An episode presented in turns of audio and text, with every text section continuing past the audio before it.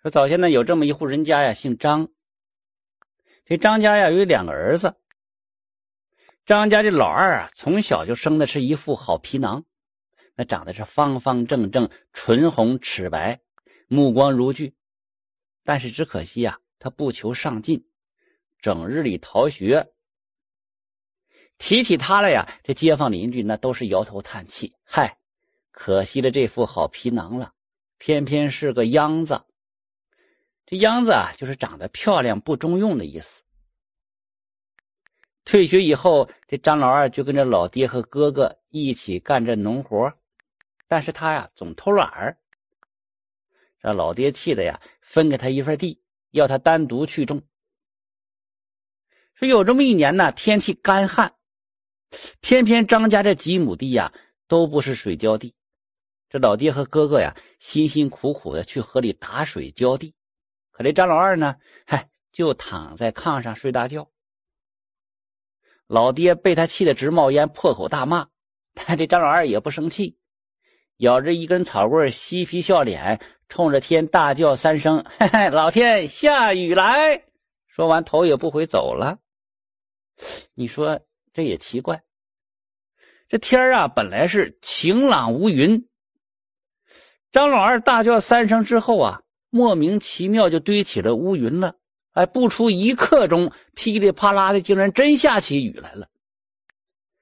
张老爹是直摇头啊，嗨嗨，这混小子懒人有懒福啊！从此以后就不再管他了。就这样的事情呢，发生一次那是凑巧，但是次数多了，人们就说了，说这张老二啊命好，龙王爷都让他三分。张老二听那更是得意的不得了了。有这么一天呢，邻村有一个刘半仙儿从村口经过，就被一帮后生给生拉硬拽，说这张老二大模大样的，然后给他算算命。人们就撺掇这刘半仙，大伙就想看看，连龙王都怕他三分之张老二到底是啥命啊？这刘半仙儿问了张老二的生辰八字，呃，子丑寅卯辰巳午未，这位兄弟呀。天生的富贵命啊！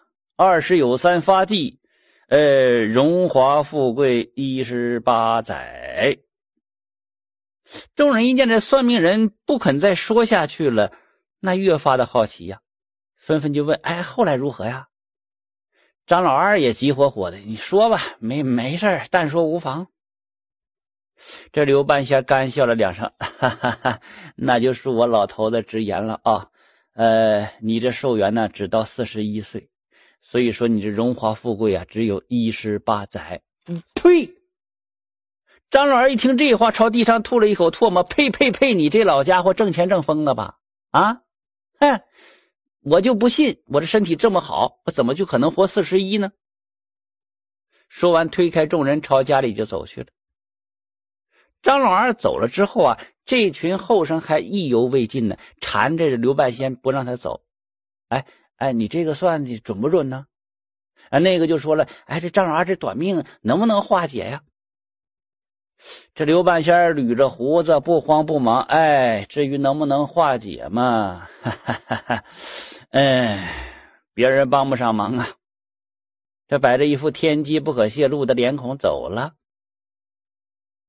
张老二啊，本来没有把这山野村夫这话放在心里，然后就去当兵，再回来满正好二十。好巧不巧，竟在找工作时啊，被那房地产的老板给相中了，到这公司里干起了销售。你看这张老二，他种地不行啊，那嘴皮子那真是溜啊，再加上天生一副好皮囊，别人看着就讨喜。这业绩还真不错。那房地产老板一看他是可造之才，对自己又忠诚，所以就有意的栽培他。虽然这张老二年纪不大，可是干啥啥成，那有如神助一般呢。一来二去，在公司里也成了个人物了。在他二十三岁那年，这公司老板把自己的女儿嫁给他了。这老板就这么一个独女啊，那这公司早晚还不是张老二的吗？张老二就从这么一个毛头小伙子变成了地产老板的女婿，做梦的一般就发了迹了。那带着新媳妇回老家，就是那些玩伴还给他开玩笑呢：“兄弟啊，你这真是二十三发迹呀！哎，还真被那刘半仙给说中了哈。”闻听这话，张老二心里咯噔一下子。刘半仙当时说那些话，就像扎进肉里的刺一样。起初是没放在心上，但是这时候有钱了，他就开始考虑了。回城之后啊，这张老二第一件事情找一个好的相士，问问能不能解。那相士说的大体和刘半仙说的差不多。张老二不服这口气，接着连找了好几个算命先生，可是每个算命先生说的话呀，都说他活不过四十一岁，而且每个人都说他命如此。无法化解。张老二的事业一天一天做大，那名声越大，财富也就越多，他就越纠结自己这难改的命。一有闲暇，遍访听闻过的高人，那钱真是没少花呀，可却没人能够拿出有效的法子来。张老二后来就不信这个邪了，既然都说没人能帮他化解，那么索性自己求佛来化解吧。这此后这十几年中啊，带着他老婆和儿子是遍访名山，遇庙烧香，遇佛就拜，那功德钱是大把大把的捐呢。一个人愿望只有一个，就是延长自己的寿命。家里面也请了菩萨了，初一十五上香上供，忙的是不亦乐乎。每到年末，张老二就算了这一年自己烧了多少香，拜了多少佛，诵了多少经，忍不住是笑颜逐开呀。那佛祖想来一定也会感念他这颗虔诚的心呐，有了佛祖保佑，那还怕啥呀？饶是如此，到了四十一岁那年呢，张老二还是万分的小心，给自己请了四个保镖啊，还有两个医生。眼看这大半年就过去了，这张老二的心渐渐放到肚子里。到了年根了，外地有处工程有些棘手，张老二不得已亲自得跑一趟，住进宾馆了。那天晚上，他还给家里打电话报了平安，但是第二天早上却没能起来。他呀，心梗死了。这消息传来呀，村里就沸腾了。谁人不知道这张老二虔诚向佛呀？可竟如此年纪就暴毙了，人们一时间感慨万千。嗨，信啥佛呀？佛法也保不了该死之人呐！乡人们都觉得不可思议。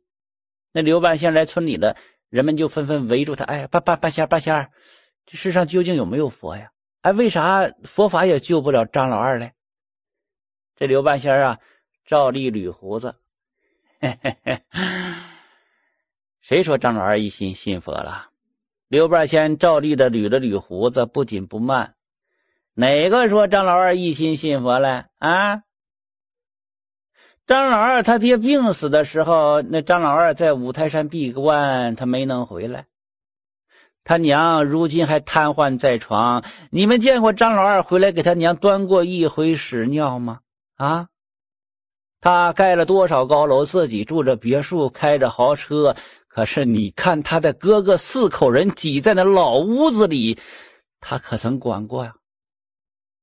外面流传那些恶行，大家也都听说过了，我呀就不一一的细说了。这样的人，他会有功德吗？众人听了都不作声了。的确呀，这世上啊，许多拜佛的人心里都养着魔。